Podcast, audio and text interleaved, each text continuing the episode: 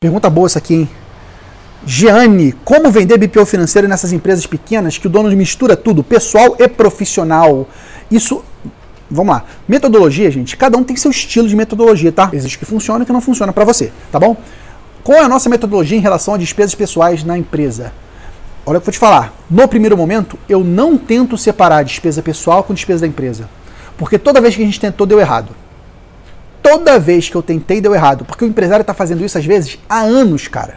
Há anos o cara está pagando fatura de cartão de crédito dele na empresa, inclusive ele usa o cartão de crédito da empresa, ele está pagando o colégio das crianças dentro da empresa. Aí chega você, contador novo, chega você lá na, na empresa, fala, não, pode ser assim não. Tu acha que o cara vai cumprir? É óbvio que não vai cumprir.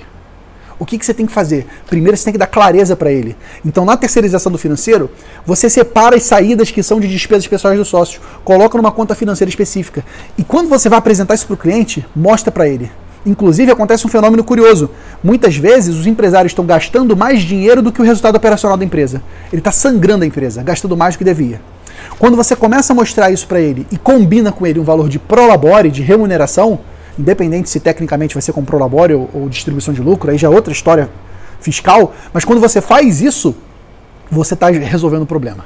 Então, na nossa metodologia, não tenta separar no início. Primeiro dá, separa a informação, dá clareza para o empresário, porque depois você pode combinar uma remuneração, um prolabore, e aí sim separar o pessoal do pessoa jurídica.